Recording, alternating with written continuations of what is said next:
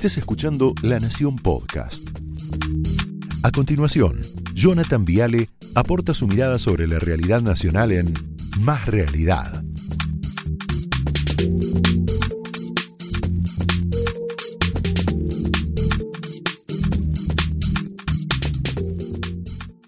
Bueno, a ver si me acompañan. Quiero que charlemos un poquito juntos sobre la vergonzosa justicia argentina. ¿Les parece? Lindo tema, ¿no? ¿Cómo termina el año? ¿Tenés el resultado del año? 3 a 1. Ahí lo tenés. Así está terminando el año. Tres sobreseimientos para Cristina, un procesamiento para Macri. Ahora, no la escucho a la vicepresidenta hablar de Lofer. Viste que Cristina, Lofer, Lofer, Lofer. Mirá. El lawfare no es solamente la persecución desde el Poder Judicial, es además la articulación con los medios de comunicación. Y estoy acá y seguramente este tribunal, que es un tribunal del lawfare, porque ojo, que nadie se engañe, el famoso lawfare no es solamente para estigmatizar a los dirigentes populares, es para disciplinar a los políticos. Ya ahí dije, bueno, evidentemente el lawfare sigue en su pleno apogeo. Me preocupa y no puedo no pensar que es lawfare porque si fue un error es más grave todavía. Bueno, viste, si procesan a Cristina es Lofer, si sobreseen a Cristina es justicia, si sobreseen a Macri es Lofer, si lo procesan es justicia. Son de manual, pero de manual, de manual, ¿no? Ahora bien, ¿cuál es el argumento del juez este eh, Baba, ¿no? Martín Baba, para procesar a Mauricio Macri por espionaje? ¿Qué dice? Yo leí el fallo. Lo que dice el fallo es que Macri, como presidente, no podía no saber. ¿Se entiende? No podía no saber que la AFI estaba espiando a los familiares de Lara San Juan. O sea, él dice textual en un momento, se infiere, se infiere que un presidente debe saber absolutamente todo, esas cosas. Entonces, yo ayer le decía a Eduardo, ¿no? Siguiendo ese razonamiento, yo tengo algunas preguntas para hacer. Varias preguntas. Primera, rápida. José López, secretario de Obras Públicas, ladrón, ¿no? Se robó 9 millones de dólares, 153 mil euros, 400 yuanes, 50 mil pesos. Y Cristina, si Macri sabía, ¿no? Todo, como dice el fallo, Cristina no sabía nada. Otra pregunta, Ricardo Jaime, secretario de Transporte de la Nación, otro delincuente, gastó 220 millones de euros en trenes chatarra. Cristina no sabía. Según la GN, el 44% del material no servía para nada, era basura, era una porquería. Pero la presidenta no sabía nada. Digo, si Macri sabía todo, siguiendo el fallo del juez Baba, el honorable juez Baba, el que sacó dos. Lázaro Báez, condenado por el lavado de 55 millones de dólares. Y su amiga, su socia, no sabía nada. Lázaro, uno de los pocos que estuvo en el mausoleo ese faraón. Esta foto es terrible. Hoy la veía. Mirá, lo que es esta foto. ¿No es recontra simbólica esta foto? El pueblo y el faraón.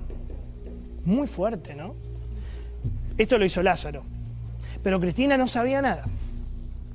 Sergio Joclender, en complicidad con la señora, ¿cómo se llama? Con Bonafini.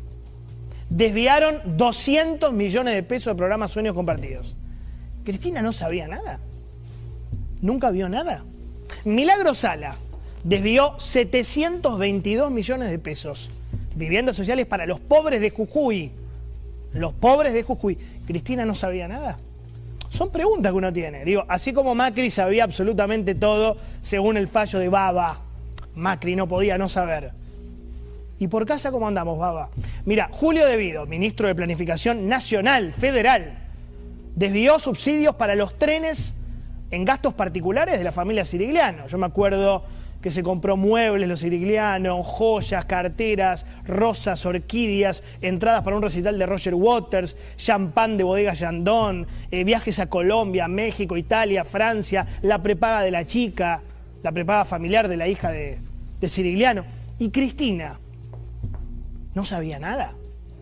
Amado Vudú, mira este ejemplo es formidable. Amado Vudú, su vicepresidente Chorro, se robó la imprenta Chicone. Chicone Calcográfica. con un testaferro, un amigo de Mar de Plata. Lo tenía enfrente todos los días. Y Cristina no sabía nada. Nunca se dio cuenta que había elegido a un delincuente como su vicepresidente. Lo recordamos, mirá. Fue nuestro ministro de Economía, o nuestro hoy ministro de Economía, Amado Boudou, que es el hombre que me va a acompañar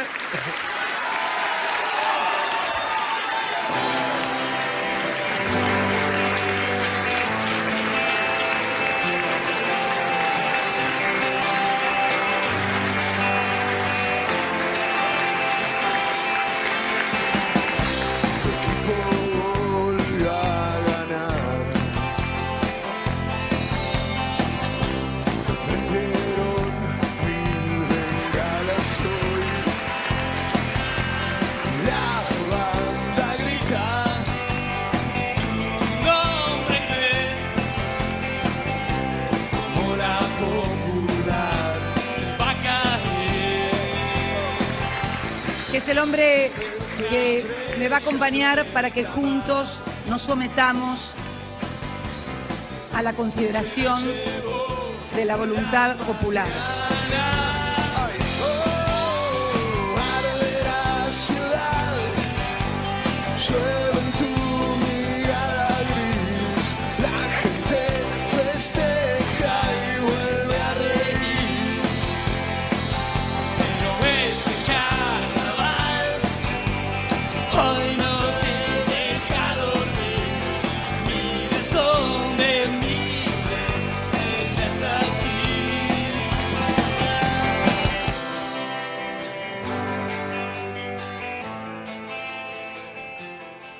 Las chicas policías, ¿no? Que pasaban. Ahí estaba Nico Respeto, ¿no? Le mandamos un beso a, Nico que lo había invitado a, a Vudú.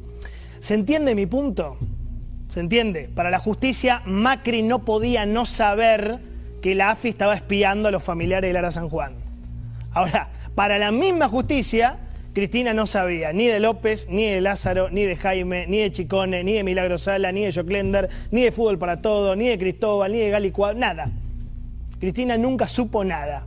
Entonces la sensación que tengo, y hablo muy en serio, es que hay una vergonzosa doble vara, muchachos. Una doble vara que protege a esta señora, que protege a Cristina, una doble vara que funciona como una especie de burbuja protectora.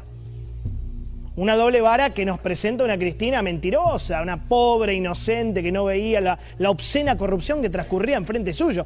No, yo no, no sabía que tenía un vicepresidente chorro. O sea, Macri sabía todo, Cristina no sabía nada. Es raro. ¿Sabes lo que pasó? Te voy a contar lo que pasó.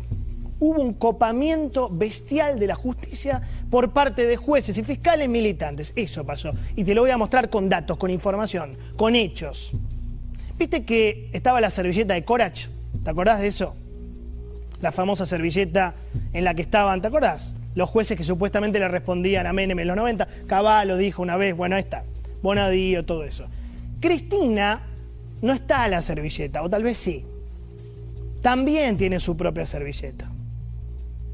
Mirad todos los jueces cercanos a Cristina. Son un montón. Son mucho más que estos que tenía Menem.